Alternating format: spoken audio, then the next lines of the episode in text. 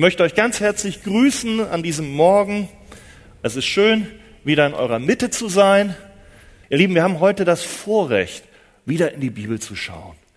Wenn ihr im Sommer auch hier gewesen seid, wisst ihr, wir haben eine Psalmenreihe, die wir schon seit einigen Wochen betrachten. Und heute wollen wir uns den Psalm 18 mal gemeinsam anschauen. Psalm 18, da dürft ihr gerne eure Bibeln aufschlagen. Und ich schlage euch vor, ihr lasst sie aufgeschlagen auf dem Schoß. Ja, das ist ein längerer Psalm. Ich werde das diesmal nicht so machen, dass ich am Anfang alles lese, sondern ich starte mit Vers 1. Und dann während ich predige, dann gehen wir rein und schauen uns da einzelne Verse an. Psalm 18, Vers 1 lese ich für uns. Dem Chorleiter von dem Knecht des Herrn, von David, der die Worte dieses Liedes zum Herrn redete, an dem Tag, als der Herr ihn errettet hatte, aus der Hand aller seiner Feinde und aus der Hand Sauls. Ihr Lieben, dieser Psalm ist ein Psalm von David. Er ist ein Lobgesang aus der Fülle eines dankbaren Herzens, der zurückblickt, der rühmt, der kennt die vielfältigen Gnadenerweise Gottes, die David erlebt hat in seinem Leben. Und wir wissen, es war ein Leben, da waren nicht nur Höhen, sondern da waren auch viele Täler. Aber Gott war immer da und er wird von Dankbarkeit überwältigt. Dieser Psalm, den David geschrieben hat, er ist auch als Muster geschrieben für den Tempelgottesdienst. Damals fanden die Gottesdienste auch in Jerusalem statt, im Tempel. Heute treffen wir uns hier in der Kirche und wie wir Lobpreis haben, hatten die das auch. Und diesen Psalm, da haben sie zur Ehre Gottes gerühmt, bekannt, gesungen. Und er wurde auch, wie wir heute einen Chorus haben, da haben wir auch Wahrheiten der Bibel drin, das ist ganz wichtig. Der wurde auch nicht nur einmal gesungen, sondern auch wiederholt. Weil diese Wahrheiten, die müssen uns wiederholt ergreifen. Die brauchen wir täglich für unseren Alltag. Und so können wir diesen Psalm, das war, glaube ich, ein bekannterer. Wir finden im 2. Samuel 22 in ähnlicher Form den. Heißt, wenn wir mal ein Lied hier wiederholen, auch im Gottesdienst haben wir letzte Woche das gleiche gesungen, sei nicht traurig, haben die auch gemacht. Aber die Inhalte, das ist entscheidend. Jedes Wort, da steckt eine Menge drin. Das sind 51 Verse. Wir können das nicht alle machen, sonst sind wir heute Abend noch da. Aber zum Beispiel sagt er direkt, zum Herrn hat er das gesagt. Zum Herrn hat er geredet und gesungen. Steht schon im ersten Vers. Das ist schon wichtig. Wenn wir hier singen, dann machen wir keine Performance. Oh, ich, ich kann gut singen und alle sollen mal meine Stimme hören oder ich spiele gut Klavier und Geige. Nein, es ist eine Anbetung des lebendigen Gottes. Darum sind wir hier. Darum leben wir. Darum singen wir. Und was auch direkt auffällt, wer hat diesen Psalm gedichtet und gesungen? David, der König Jerusalems, der Herrscher der gesamten Region, der Gesalbte des Herrn. Ja und nein. Schaut mal, was da drin steht. David, der Knecht des Herrn. Der Knecht des Jahwe, des lebendigen Gottes. So sieht er sich. So beschreibt er sich. Nicht ich, David, der große König. Nein, ich, der Knecht und Diener, aber der große Herr. Ich bin ein Knecht des Herrn. Das ist sein Ehrentitel, ihr Lieben. Das ist ihm wichtiger als all die Dinge, die auf dieser Erde er vielleicht an Titeln gewonnen hat. Und er weiß auch, das hat er nur aus Gnade des Herrn bekommen. Da kommen wir später noch drauf. David identifiziert sich als ein Diener, ein Knecht des Obersten, des Höchsten. Schauen wir weiter rein, Verse 2 bis 4. Schau mal, wie er startet. So startet er ein Bibelbuch, ein Lobpreislied. Er sprach, ich liebe dich, Herr, meine Stärke. Der Herr ist meine Felsenkluft und meine Burg und mein Erretter. Mein Gott ist mein Fels, bei dem ich mich berge. Er ist mein Schild. Er ist das Horn meines Heils. Er ist meine hohe Feste. Gepriesen rufe ich zum Herrn. Und so werde ich von meinen Feinden errettet. Ihr Lieben, was für ein Staat. Wir merken, da ist nicht Theologie. Auch Theologie, auch Wahrheit, aber da ist mehr als ein reines Kopfwissen. Das ist der Staat. Er, er aus, mitten aus seinem Leben ist seine Beziehung zu Gott nicht eine distanzierte. Es ist eine Beziehung der Identifizierung, der Liebe, der totalen Verbundenheit, wie man sie enger nicht haben kann. Wer verheiratet ist, sagt vielleicht auch zu seiner Frau, ich liebe dich. Ihr werdet jetzt bald heiraten hier, Klaus und Rebecca. Oh, da werdet ihr euch sagen, ich liebe dich. Und jetzt gerade sind die Schmetterlinge schon da und das ist ganz mächtig. Aber ihr Lieben, dieses Gefühl David zu seinem Gott, das war eine andere Art, aber es war auch dieses Herzensverbundenheit, diese tiefe, echte Liebe. Und es ist auch ein Bekenntnis.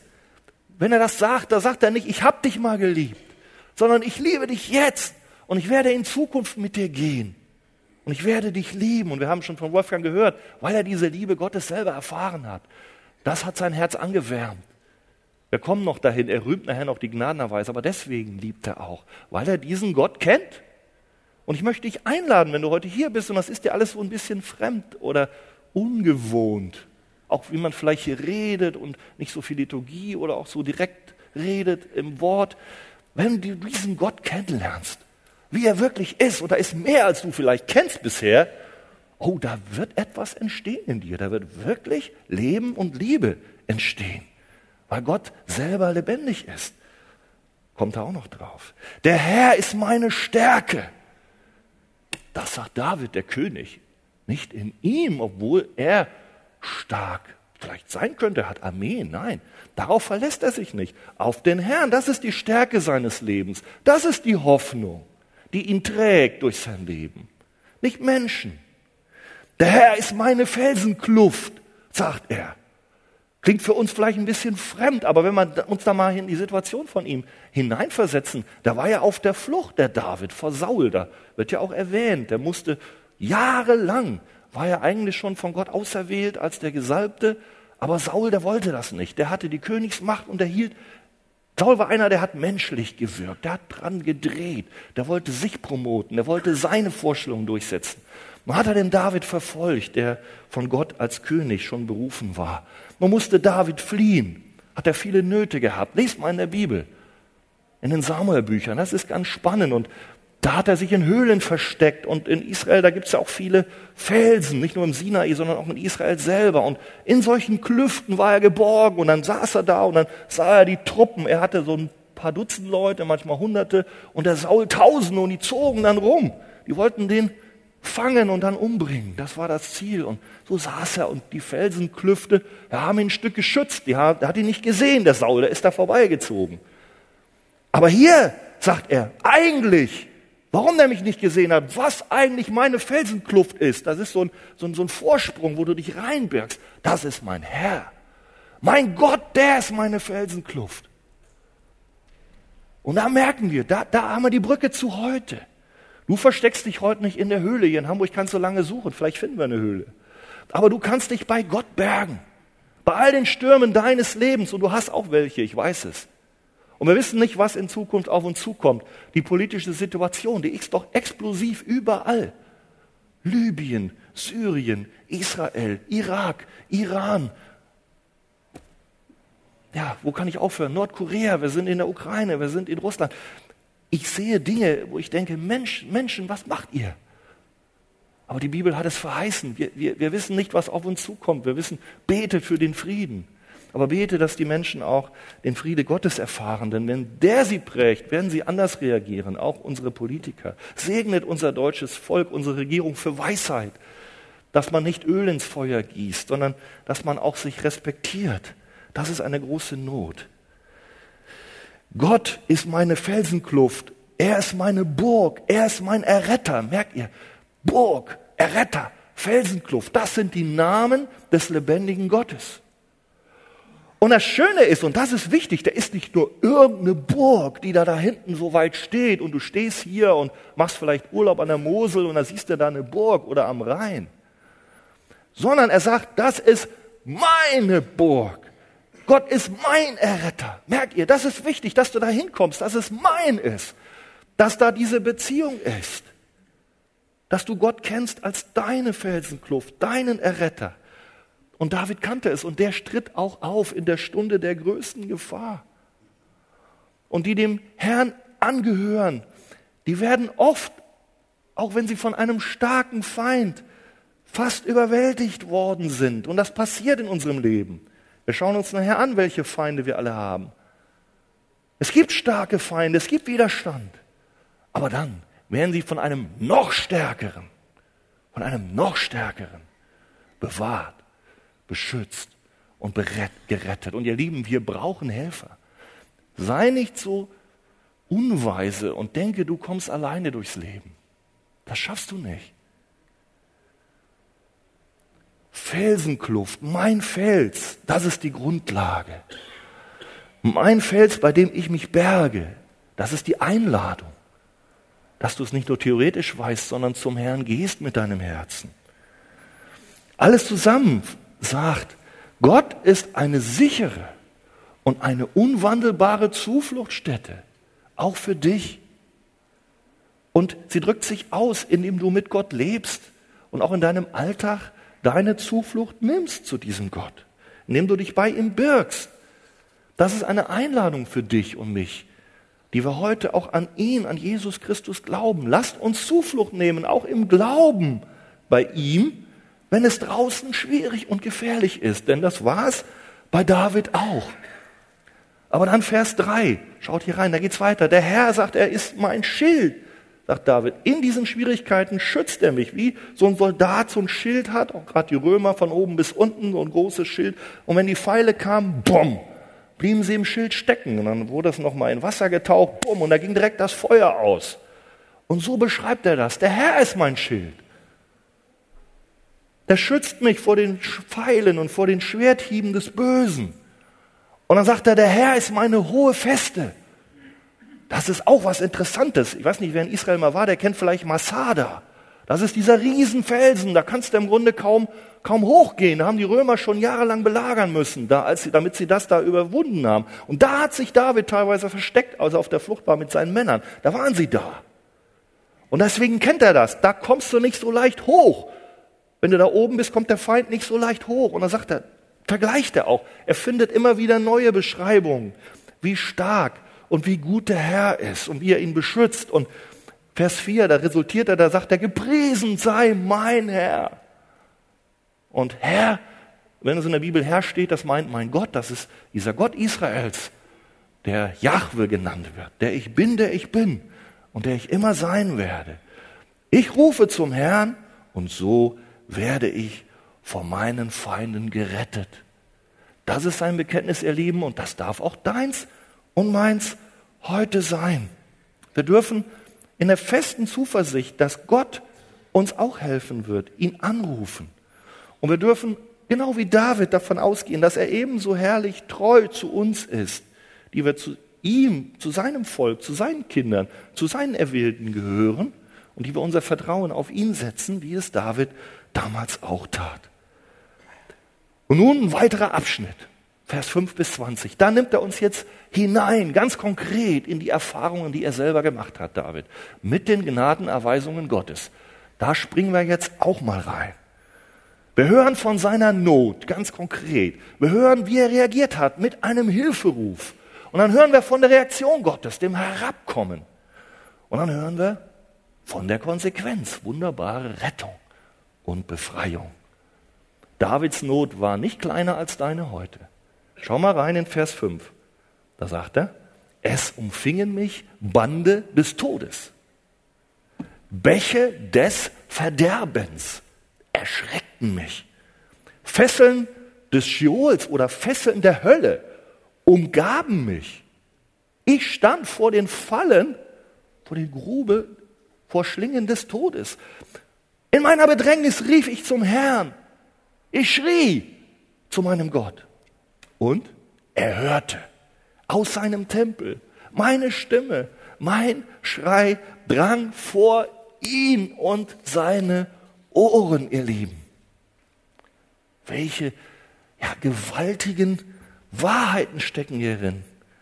Bande des Todes, Bäche des Verderbens erschrecken mich, ihr Lieben. Vielleicht geht es dir heute auch so. Du zitterst. Deine Situation ist nicht einfach und die Not, die Anfechtung, mag es Krankheit sein, mag es Lebensangst sein, mag es ein Feind sein, der dich umgibt. Vielleicht nicht mit einer Rüstung, aber ein anderer Feind, der dich piesackt. Vielleicht dein Ehemann, vielleicht eins deiner Kinder, der dich furchtbar behandelt. Vielleicht dein Chef. Du bist erschrocken. Ströme der Gottlosigkeit drohen dein Vertrauen zu Gott wegzuschwimmen. Du erntest Spott und Verachtung, obwohl du Christ bist. David hing am Herrn, trotzdem war Widerstand da. Die Heftigkeit der Bedrohung war so stark, dass er ja, erschrocken war. Und es geht sogar noch weiter. Fesseln der Hölle umgaben mich. Die Not war so groß, dass David es so vorkommt, dass er sogar von allen Seiten umzingelt ist, von Teufeln, von, vom Bösen. Hölle nennt er das. Es sah so aus, als ob es überhaupt keinen Ausweg mehr gibt. Keinen drinnen. Er, der, der Knecht Gottes, haben wir am Anfang gehört, der Diener Gottes, der mit Gott geht, das Kind Gottes, fühlt sich gefesselt und gefangen und sieht selber keine Chance loszukommen sich zu befreien. Und wir sehen, es gibt ja auch eine unsichtbare Welt. Manchmal verstehen wir gar nichts. Da merken wir einfach nur, Mann, da, da geht was ab. Davids Lage war menschlich gesehen hoffnungslos. Aber es blieb ein Weg offen. In aller Not, in aller Anfechtung, in aller Dunkelheit. Und dieser Weg steht immer offen für die Kinder Gottes, denn da ist der Höchste im Himmel, der uns sieht. Und dieser Weg ist das Rufen, das Beten, das Schreien zum Herrn, der mächtiger ist als alle Mächte dieser Erde. Und so rief er, Vers 7, und, und, und hör zu, nimm das mit auch heute zu dir. In meiner Bedrängnis, sagt er, rief ich zum Herrn. Und er rief nicht nur, er schrie, er rüttelte, er blieb dran. Das Gebet ist die Hintertür, die offen steht, auch wenn die Stadt ringsum vom Feind umschlossen und belagert ist. Der Schrei zu Gott ist der Ausweg aus deiner Verzweiflung, wie es damals bei David war, wenn die Fluten des Verderbens sich über dich ergießen wollen. Dann darfst du dranbleiben. Und der Herr ist mit dir. Er ist nicht fern, denn er hört aus dem Tempel die Stimme seines Kindes. Und auch dein Schrei heute dringt an seine Ohren. Der Vater im Himmel ist nicht fern. Auch wenn deine Not jetzt da ist und du sie nicht verstehst, aber er ist nahe. Und das, was du betest, kommt vor seinen Thron. Und ihr Lieben, es geht noch weiter, es ist noch schöner, selbst wenn du zu schwach bist zu beten ist es Jesus selbst, das sagt uns Gottes Wort, der Messias, der sich für uns verwendet vor dem Throne des Vaters, wo nicht nur Davids Schrein hingeht, sondern jetzt haben wir noch Jesus als unseren Fürsprecher, der auch noch nachlegt, wenn du kaputt bist und nur noch schreien kannst und gar nicht richtig beten kannst, verwendet er sich für dich. Römer 8, 33. Wer wird gegen dich, Gottes Auserwählte und Gottes Kinder gehören dazu, Anklage erheben? Denn Gott ist es der rechtfertigt, der auf deiner Seite ist? Rechtfertigung? Wer ist es, der verdamme? Und jetzt kommt es. Christus Jesus ist es. Und der ist die Grundlage dafür, dass Gott auf deiner Seite ist. Christus Jesus ist es, der gestorben ist. Ja, noch mehr, der auferweckt ist. Und jetzt geht's weiter. Der zur Rechten Gottes sitzt oder steht und sich für uns verwendet und sich für uns verwendet. Heute, jetzt und auch in der nächsten Woche. Dein Schreien kommt vor ihn. Darum darfst du dein Herz öffnen. Deine Hände, und ich sag mal die Hände deines Herzens, müssen nicht, wir können das ausdrücken, wir können beim Lobpreis die Hände heben, ist überhaupt kein Problem. Aber entscheidend ist, dass dein Herz zu Gott, ja, sich ausstreckt. Der Herr antwortet, er eilt seinen bedrängten Kindern zu Hilfe. Vers 8 bis 20, da kommt jetzt eine ganze Menge. Wir können da nur hineinschauen, können das nicht alles machen. Da wankte und bebte die Erde. Vers 8. Die Grundfesten der Berge erzitterten und wankten. Selbst die festesten hier, Berge wankten, Erde bebte, das ist ein Bild. Das Bild dafür, dass selbst die festesten und unbeweglichsten Dinge, das Herz deines Chefs aus Stein oder die Situation politischer Art, die hält nicht stand vor der Macht des Gebetes und vor dem Eingreifen Gottes. Alles kann Gott ändern. Macht es nicht immer, er nimmt nicht immer Krankheit weg, weil er manchmal andere Ziele hat. Aber du darfst wissen, du bist geborgen in seiner Hand. Steinerne Herzen der Mächtigen und Könige werden zu Wasserbächen, werden erschüttert, wenn der Herr wirkt. Die Feinde Israels sind gegeneinander gekommen, weil der Herr der Schutz Israels war, nicht ihr eigener Arm. Gefängnistüren mussten sich öffnen, wenn der Herr auf das Gebet seiner Gemeinde in Jerusalem geantwortet hat. Bei Petrus war es so. Es war nicht immer im Plan Gottes. Jakobus durfte den Herrn verherrlichen durch seinen Märtyrertod.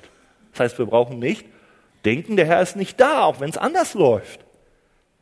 Ist, der Herr ist der Herr. Aber es kann so sein. Und Paulus hat das Gleiche erlebt, dass der Herr eingriff in einer wunderbaren Weise. Und ja, lest mal zu Hause durch. Ich gehe mal weiter mit Vers 17 hier. Schau mal, kannst du dich da wiederfinden? Du hast deine Not. Und hier beschreibt David sehr schön bildlich, wie der Herr ihn rettet. Er streckte seine Hand aus von der Höhe. Er fasste mich, zog mich heraus aus den großen Wassern. Das ist unser Zustand, ihr Lieben. Wir befinden uns mitten im großen Ozean. Und das ist nicht so, obwohl du ein guter Schwimmer bist, spring mal in den Atlantik rein, mittendrin, und dann siehst du den Sturm herannahen, den kannst du sehen. Aber Land siehst du weit und breit nicht. Und so, ihr Lieben, ist der Zustand eines jeden Menschen. Aber Gott ist mächtig und er, ja, er streckt nicht nur die Hand raus, das haben wir ja manchmal gesagt, und sagt, du komm her, nun komm doch ein bisschen, komm mir ein bisschen entgegen ja, aus dem Wasser, du komm und, und du musst noch ein bisschen einen Meter höher dich recken, dann, dann schaffst du es vielleicht. Wom, raus. Er mit seinem Arm, Herr Lieben, ich brauche das, ich brauche das, dass der Herr mich rettet. Er streckte seine Hand von der Höhe und er zog mich raus, er fasste mich. Er rettete mich, weiter, Vers 18, vor meinem starken Feind rettete er mich, vor meinen Hassern weiß nicht, wie brutal in deinem Leben es zugeht. Vielleicht hast du Hasser, vielleicht hast du auch Leute nur, die dich verspotten. Aber selbst vor den Hassern. Und weiter, er rettete mich vor den Hassern, denn sie waren mächtiger als ich. Der hatte Feinde, die waren stärker als er. Auch wir haben vielleicht Feinde, die sind stärker als wir. Wir sind zu stark für uns. Wir können sie nicht besiegen, wir kommen da gar nicht raus. Auch wir brauchen göttliche Rettung, göttliche Zuwendung. Und ihr Lieben, jetzt sage ich euch, dass das für jeden von uns gilt. Denn vielleicht denkst du nur an irdische Feinde, aber die Bibel macht uns klar, dass wir noch viel stärkere Feinde haben als unsere irdischen. Die Bibel macht uns klar, dass wir, und zwar jeder Mensch, noch von einem viel stärkeren Feind gefesselt, geknechtet und überwältigt worden ist. Das ist der Zustand eines jeden Menschen, wie ihn die Bibel beschreibt und wie wir, wie wir rauskommen müssen. Das können wir nicht aus uns. Jeder ist geknechtet, der nicht diese rettende Macht und die es in Jesus Christus erfahren hat. Jeder Mensch, der, der noch nicht von Jesus errettet ist. Der wird beschrieben als geknechtet in der Bibel, als unter die Sünde, die Macht der Sünde versklavt, wie so ein Naturgesetz.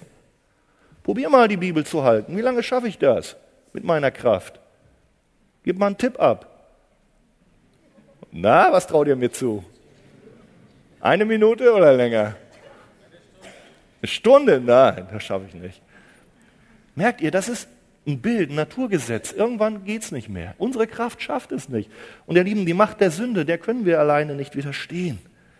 Die Bibel sagt Römer 6, Vers 20, als ihr Sklaven der Sünde wart, welche Frucht hattet ihr damals? Der Tod war das Ende. Der Tod ist der Sünde Sold, Römer 6, 23. Gott sei Dank, dass ihr Knechte der Sünde gewesen seid, jetzt aber gehorsam, Römer 6, Vers 17. Auch euch hat er auferweckt, die ihr tot wart in Vergehungen und Sünden. Epheser 2, 1. Tod, in denen ihr, in diesen Sünden, in denen ihr einst lebtet. Und da meint er Christen, die jetzt Christen sind, aber damals so lebten, gemäß dem Zeitlauf dieser Welt. Das heißt, gemäß den Gesetzmäßigkeiten dieser Welt. Gemäß dem Fürsten dieser Macht. Das ist der Teufel, der wirkt. Der Luft des Geistes, der jetzt wirkt in den Sünden des Ungehorsams. Alle hatten wir einst unseren Verkehr darin, in unseren Begierden des Fleisches. Das ist der zweite Knecht. Du bist geknechtet in deinen Begierden. Dein Wille ist nicht gesund, ist nicht neutral. Der fesselt dich. Dein falsches Herz, deine falschen Ziele.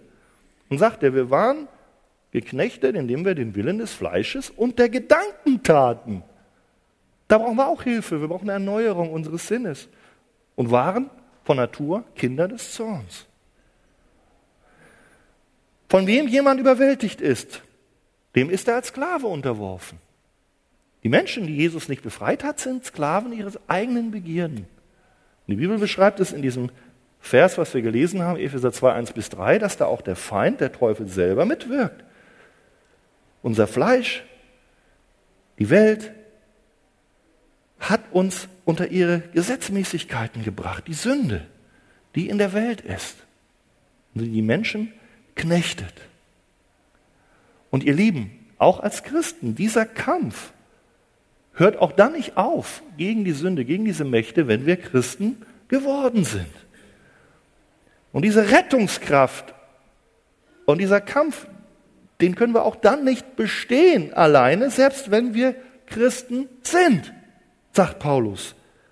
Auch da brauchst du jeden Tag immer wieder diese Hilfe, diese Rettung, diese rettende Macht Jesu Christi in der Kraft seines Geistes. Und Paulus berichtet es von seinen lebenslangen Kämpfen, Galater 5, Römer 7, ich sprach von einem Gesetz hier, sagt er, ich sehe ein Gesetz in meinen Gliedern. Der gläubige Paulus, sagt er, das widerstreitet dem Gesetz meiner, meiner neuen Vernunft. Das nimmt mich gefangen unter dieses Gesetz der Sünde, das in meinen Gliedern ist. Er erkennt das, er ist ehrlich. Er sieht seine Not, er sieht seinen Feind.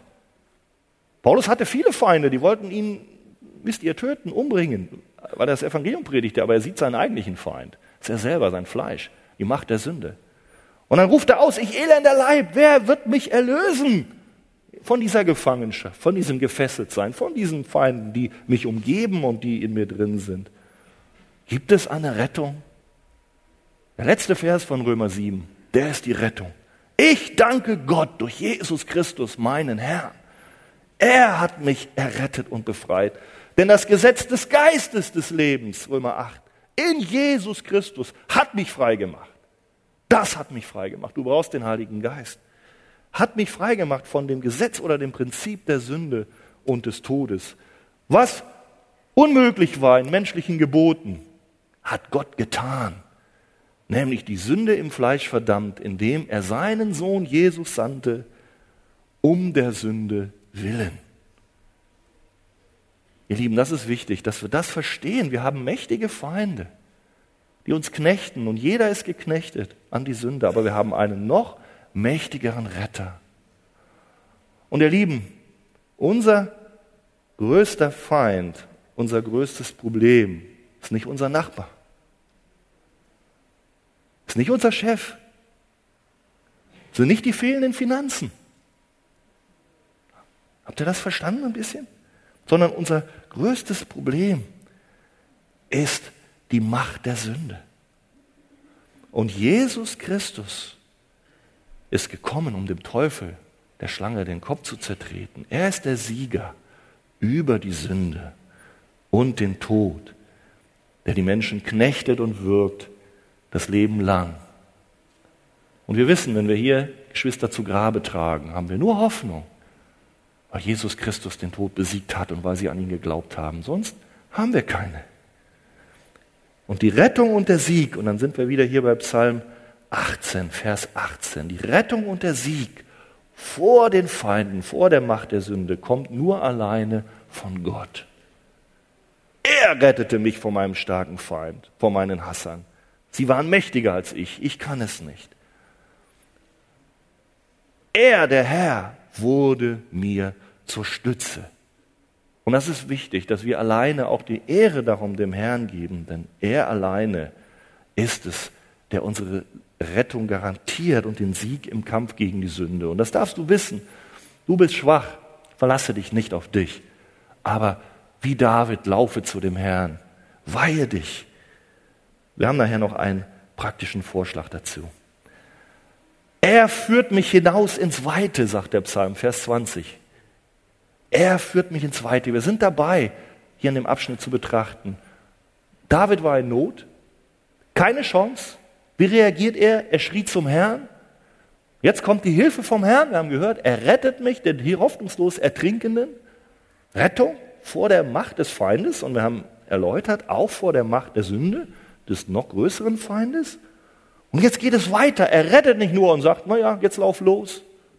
Komm, guck mal, wie du klarkommst. Nein.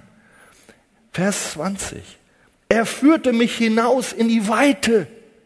Das heißt, wenn er einmal uns errettet hat, dann bleibt er bei uns. Er führt uns zu frischen Wassern. Er gibt uns all das, was er vorgesehen hat für uns als Christen, als Gläubige in seiner Gnade und Barmherzigkeit.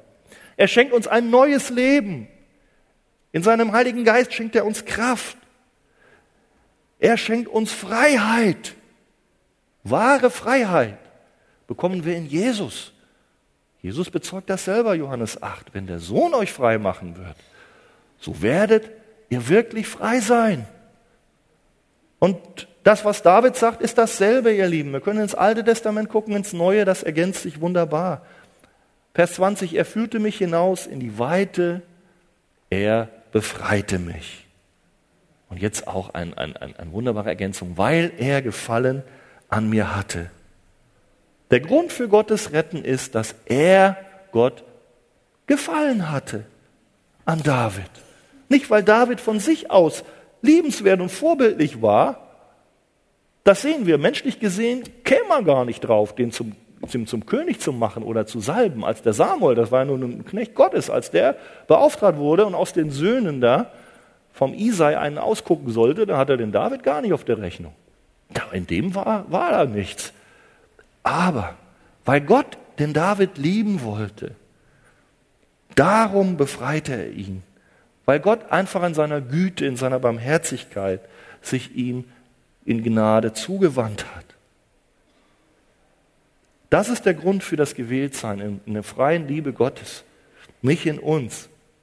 David war sich bewusst, dass er Not hatte, dass er ja Not von Sünde im Verhältnis zu Gott hatte. Jesus bestätigt das. David, Jesus sagt über David in Lukas 20, sagt er, David selbst sagt im Buch der Psalmen, der Herr sprach zu meinem Herrn, das meint Jesus, setze dich zu meiner Rechten. David also nennt ihn Herr. Aber wenn und das nimmt David auch an als Geschenk. Wenn sich ein Mensch ganz auf Gott verlässt, wie David, dann sieht Gott ihn als gerecht an. Daran hielt sich David fest, daran vertraute er, daran strebte er, dass er diesen Gott zu seinem Gott gemacht hatte und diese Gebote Gottes.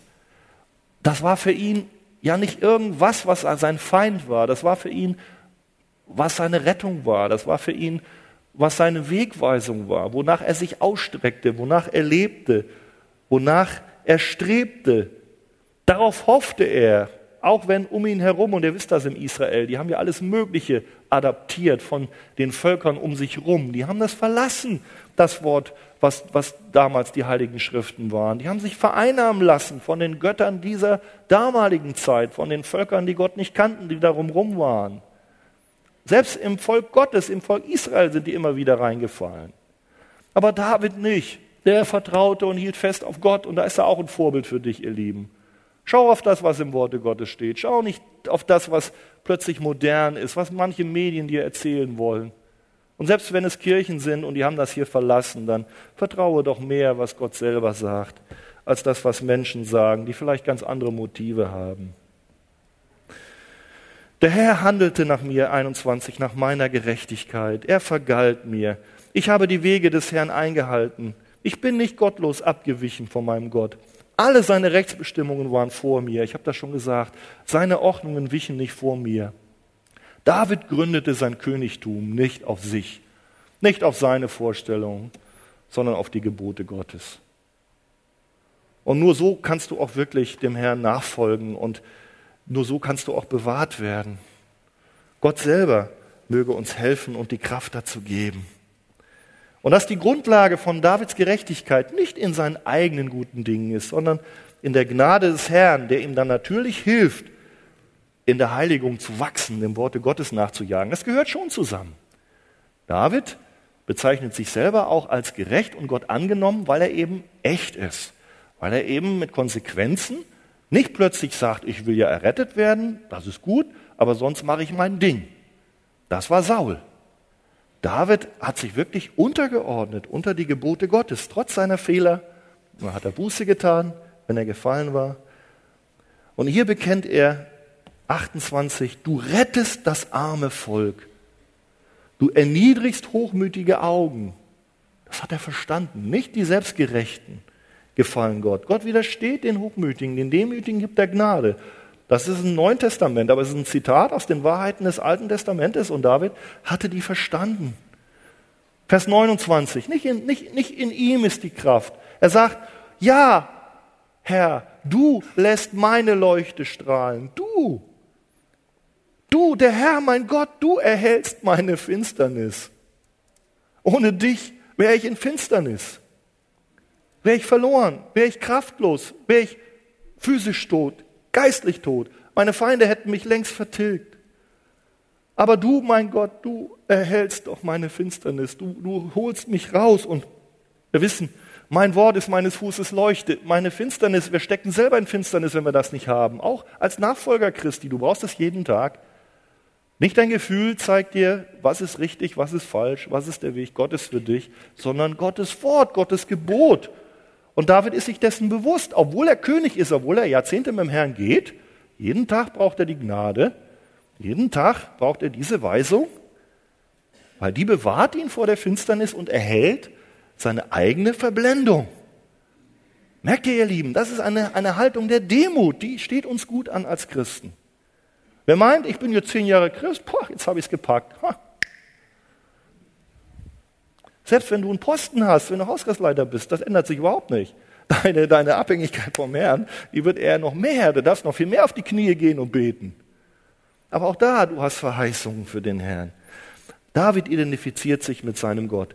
Die Gemeinschaft mit seinem Gott, das ist sein Ruhm. Das ist seine Hoffnung. Für die Vergangenheit, aber auch für das Jetzt. Aber auch für die Zukunft. Und damit schließen wir ab mit dem letzten Abschnitt. Jetzt kommt's nämlich. Das, was er jetzt getan hat, das projiziert er auf sein Leben. Und jetzt bekennt er, weil das so ist, darum werde ich. Und jetzt kommt die Praxis. Weil ich das und das und das erfahren habe, weil du und du so bist, wie ich das gerade gesagt habe. Darum gilt. Und jetzt schauen wir von Vers 30 bis 51. Was gilt? Weil wir so einen Gott haben. Und du hast den gleichen Gott, mein ja, mein lieber Freund, wenn du an Jesus glaubst. Vers 30. Denn mit dir, mit meinem Gott, sagt David, kann ich auf Raubzug gehen.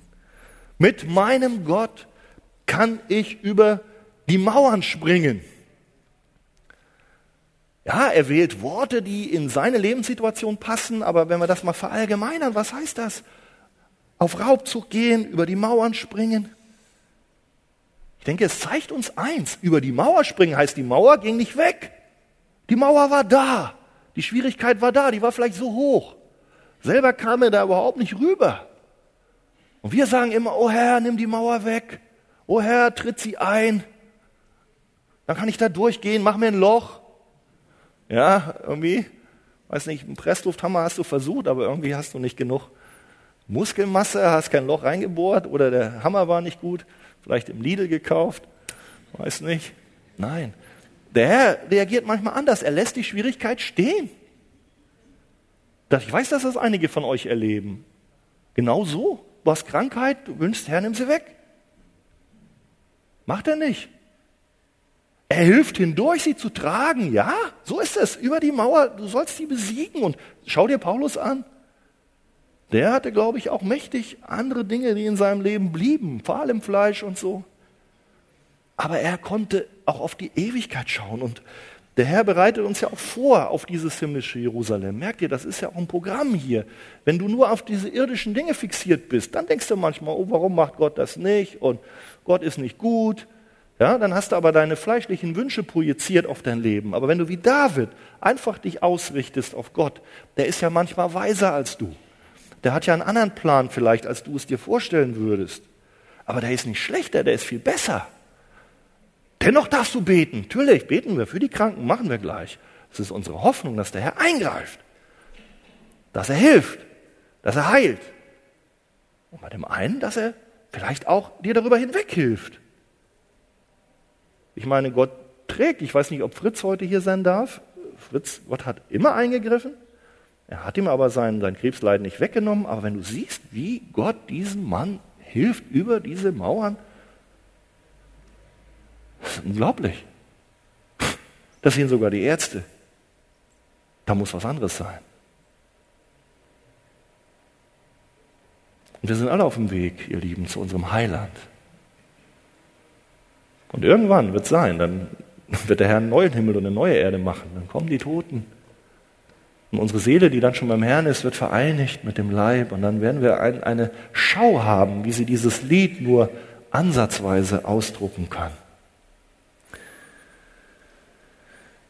Mit seinem Gott kann er über die Mauern springen. Nicht unser Vermögen macht es, sondern Gott hilft uns darüber hinweg. Und nun schau mal, Vers 31, und da ist das, was ich gesagt habe. Da bekennt er, dieser Gott, sein Weg ist vollkommen.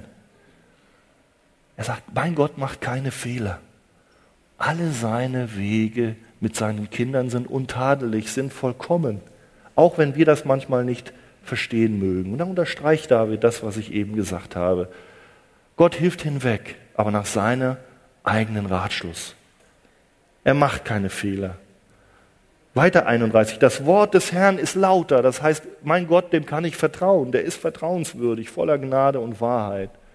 Das Wort des Herrn ist nicht irgendwas, was unsicher ist, was mal so oder mal so sein kann.